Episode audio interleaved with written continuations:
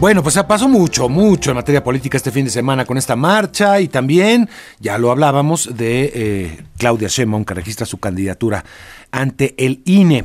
Y está con nosotros Mario Delgado, dirigente nacional de Morena. Mario, qué gusto saludarte, bienvenido. Tocayo, ¿cómo estás? Buen día. Pues movidito, ¿no? Movidito fin de semana. Ya candidata formal, ¿verdad? Formalmente le podemos decir candidata Claudia Sheinbaum. Ya, pues presentamos la solicitud de registro eh, como candidata. Tendrá que aprobarlo en INE en estos días, pero bueno, no tenemos ya ningún problema para ello y listos para el primero de marzo, al arranque formal de la campaña que ya no va a parar hasta el 2 de julio. Eh, será en el Zócalo, ¿verdad? De la capital. Vamos a arrancar, sí, en el Zócalo el próximo viernes primero de marzo a las 4 de la tarde.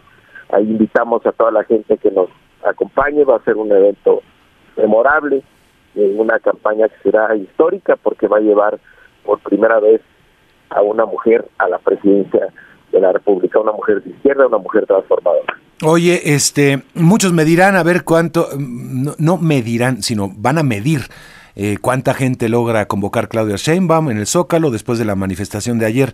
Este, pues se vio nutrida, ¿no? La, la, marcha de ayer. ¿Cómo lo viste? Sí, sí, tuvo, llenaron el, el Zócalo. Para nosotros es algo este, bastante normal. Eh, llevamos 20 años llenando el, Zócalo, entonces no, no tenemos problema. Y va a ser un evento muy emotivo el próximo primero de marzo. Oye, y de lo, de lo dicho ayer, ¿eso fue una, ¿cómo lo ves? Una, ¿Un movimiento más eh, eh, ciudadano o, o, fue dentro del contexto de contienda política que estamos viendo hoy? O sea, ¿fue una marcha netamente política, la ves así?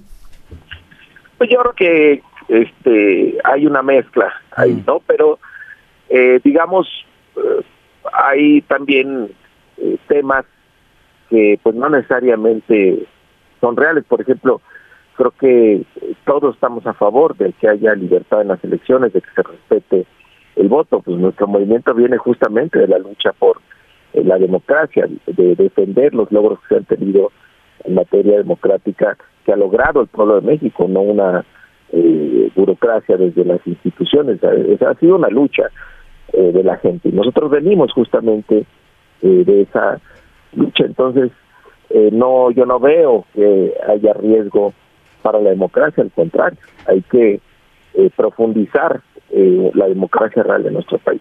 Ya, eh, sí, o sea, eh, eh, la interpretación es que es pues una serie de propuestas enviadas por el presidente. ¿Crees que tiene que ver con eso la marcha de ayer, con las propuestas enviadas por el presidente? Yo creo que por ahí va más la pregunta que quise formularte. ¿Va, es un movimiento en contra de esas propuestas pues o, o, se inserta ya en el tema político electoral? No, es más bien político electoral, pero a ver, ¿quién se puede oponer, Mario, a que nunca más eh, se sigue esta mentira que se siguió en los gobiernos neoliberales de que el salario no podía crecer más que la inflación, que provocó una caída pues, de casi el 80% del poder adquisitivo del salario mínimo. Sí, sí, sí. Y que se ha logrado revertir en apenas eh, cinco años, pero esa medida provocó mucha pobreza, mucha desigualdad de ingreso y debilitó absolutamente el mercado interno echada abajo esa mentira y una recuperación del salario, tienes un mercado interno más dinámico y tienes una reducción inmediata de la pobreza. Claro, había que agregar a esa reducción también eh, la enorme inversión social que se ha hecho a través de los programas eh, sociales. Bueno, quiere se puede oponer a esa medida? O al tema de las pensiones, cómo se diseñó eh, a mediados de los 90 un sistema de pensiones donde no se pensaba eh, cuál iba a ser el ingreso de las personas a su retiro. Y hoy pues vemos que son pensiones que no alcanzan ni siquiera un salario mínimo. Entonces, ¿quién va a estar en contra de que haya un retiro con, con dignidad?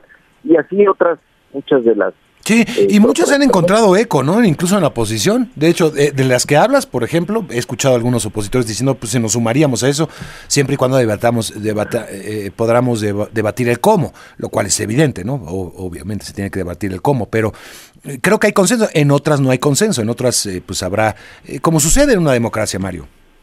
Sí, no, no, no puede ser este que todo el mundo piense igual, ¿no? Pero que haya una discusión seria, ¿no? Sin maniqueísmos, sin eh, prejuicios y sin mentiras sobre todo, porque lo que vamos a ver, Mario, es una...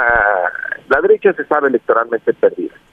Entonces van a intentar eh, tratar de engañar a la gente con una campaña de mentiras, pues ahora el tema del narcopresidente, pues el narcopresidente fue del PAN, entonces Felipe Calderón, el secretario preso en los Estados Unidos, ¿no? Pero van con esta idea, esta estrategia de la extrema derecha de estar repitiendo una mentira a ver que cuánta gente cae. Ya. Hay señalamientos eh, pues, reportados por eh, latinos ahora que están eh, abonando a esa, a esa, a ese hashtag, a esa idea, a, ese, a esa, pues esa línea de batalla política, ¿no? Sí, se, ha visto en otros países cómo funcionan este tipo de campañas. Obviamente hay medios que difunden noticias falsas, todo el mundo las da como ciertas, a partir de ahí se inventa la campaña. En fin, es la misma receta que se han aplicado en otros países. Ahora, hay algunos eh, temas que habrá que aclarar o, no necesariamente, Mario, ahí se deja. Sí, donde haya necesidad de aclarar, pues por supuesto que hay que aclarar y, y lo que hay que investigar hay que hacer. Lo, lo, pregunto, digo, por la preocupación que hay en muchos sectores de que el dinero del narcotráfico esté metiéndose en las campañas, en, en todas las campañas prácticamente. Así es, eso hay que evitarlo a toda costa. Yo se lo pedí ayer al INE en mi intervención ante la autoridad electoral que evite cualquier tipo de financiamiento ilícito. ¿Y los partidos están haciendo algo al respecto, Mario? Por nuestra parte, sí. No, no, vamos a permitir un solo peso que no sepamos su procedencia. Oye, ¿y cómo vienen las eh, inscripciones de las otras candidaturas, Mario? Pues ahí vamos, ya estamos con los diputados federales y senadores. Tendremos esta lista, esta semana la lista de las eh, plurinominales, haremos la tómbola. Eh, ahí vamos avanzando y después, bueno, ya todo lo, todo lo local. ¿Has visto algunas candidaturas, eh, digamos, que te hagan, eh, de, digamos, de los partidos que forman parte de la coalición, eh, que en los cuales se esté analizando, que no te hayan parecido o, están todos de acuerdo más o menos en lo que se está haciendo también en, en, los otros institutos políticos, Mario? Bueno, lo que hacemos nosotros es, donde vamos en coalición, casi siempre definimos por encuestas, ah, eh, y bueno, el resultado de las encuestas. Hay otras, en otros, sobre todo en lo local, donde hacemos alianza y cada partido tiene el derecho a decidir. Pero nos condujo, todos tenemos la conducción, nos conducimos bajo la premisa de que lo que queremos es impulsar el proyecto de la cuarta transformación y seguir los valores del movimiento. Este, veíamos, por ejemplo, el Partido Verde en Tamaulipas eh, eh, eh, poniendo a Eugenio Javier Hernández Flores, exgobernador, señalado también por asuntos de narcotráfico, de hecho seis años. Este, son aliados políticos. ahí, ¿cómo va a operar el asunto? Pues mira, ahí son, habría que ver bien cada caso, ¿no? Ahí, ahí el, el exgobernador, pues lo que acusa es una persecución política por parte del gobernador que lo sucedió, eh, cabeza de vaca, y bueno, había que revisar ahí con, con cuidado, pero también hay mediciones y si tiene aceptación de la gente, pues quiere decir que, que no lo considera que haya sido culpable de eso que se le acusó. Ya. Han abierto la puerta a perfiles expriistas, experredistas. Hay inconformidad entre algunos cuadros de Morena al respecto para las eh, listas del partido eh, para, eh, digamos, candidatos de mayoría relativa, diputaciones fundamentalmente? Mira, lo que está pasando el país es que hay una polarización y de nuestra parte se está conformando pues un bloque eh, mayoritario que está en contra de las propuestas de la derecha. Entonces ahí pues va a llegar mucha gente. Y si no lo sumamos de este lado, pues se va a ir del otro. Pues lo que queremos es seguir teniendo estas mayorías para seguir impulsando la transformación.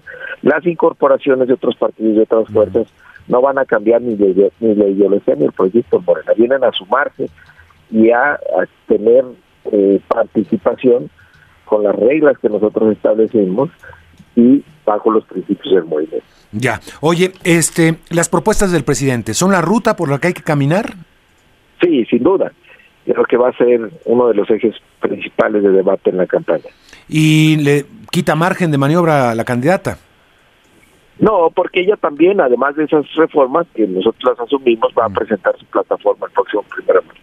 Ya, supongo que tienen que ser coincidentes, ¿no? No puede ser algo distinto a lo que nos está presentando en las reformas el presidente. No, no, bueno, se trata de construir sobre las bases que ya se han establecido. Mm, pues Mario, estaremos pendientes, si me permites, conversar después de que ya, pues, eh, o, previo o, durante eh, el mes de mayo, por marzo, perdón, marzo, ya campaña propiamente dicha. Claro, con todo gusto estamos al pendiente. Gracias, Mario Delgado, dirigente nacional de Morena. Bueno.